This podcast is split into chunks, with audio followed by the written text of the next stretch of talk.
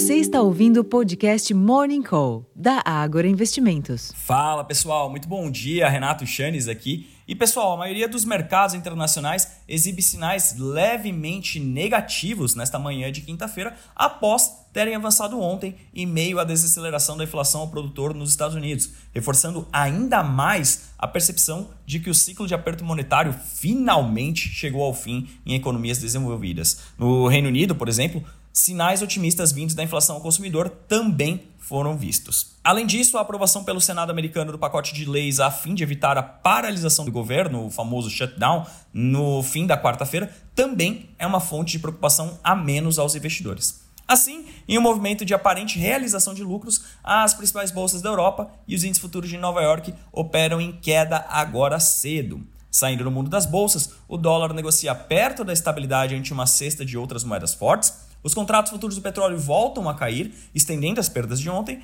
enquanto que os preços futuros de minério de ferro registraram ganhos.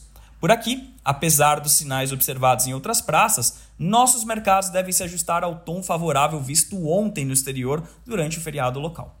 Contudo, sem indicadores internos relevantes, os investidores ainda acompanham a posição do governo sobre a meta fiscal de 2024, o que pode reduzir em alguma intensidade o apetite por risco.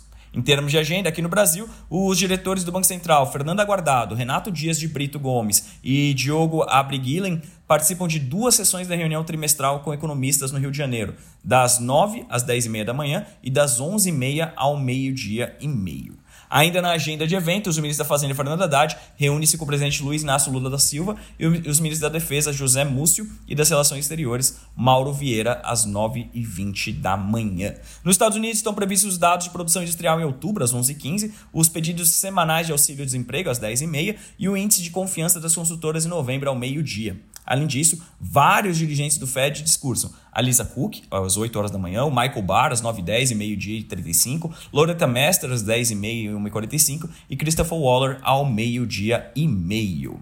Na Europa, na Alemanha, o presidente do Banco Central Europeu, Christine Lagarde, participa de conferência do Comitê Europeu de Risco Sistema, o ESRB. E finalmente, na China, tivemos uma bateria de dados, como, por exemplo, manutenção da taxa de juros, vendas no varejo, produção industrial, taxa de desemprego. Para vocês terem o dado completo, eu faço aquele convite básico. Acesse nosso relatório Abertura de Mercado, já disponível dentro do Agora Insights, para ficarem todos informados. Além disso, ao longo da programação, temos diversas atualizações para vocês, seja nas nossas lives, seja no nosso relatório, notas curtas com as notícias que forem saindo ao longo da sessão. Eu vou ficando por aqui, desejando a todos um excelente dia, uma ótima sessão e até a próxima. Tchau, tchau.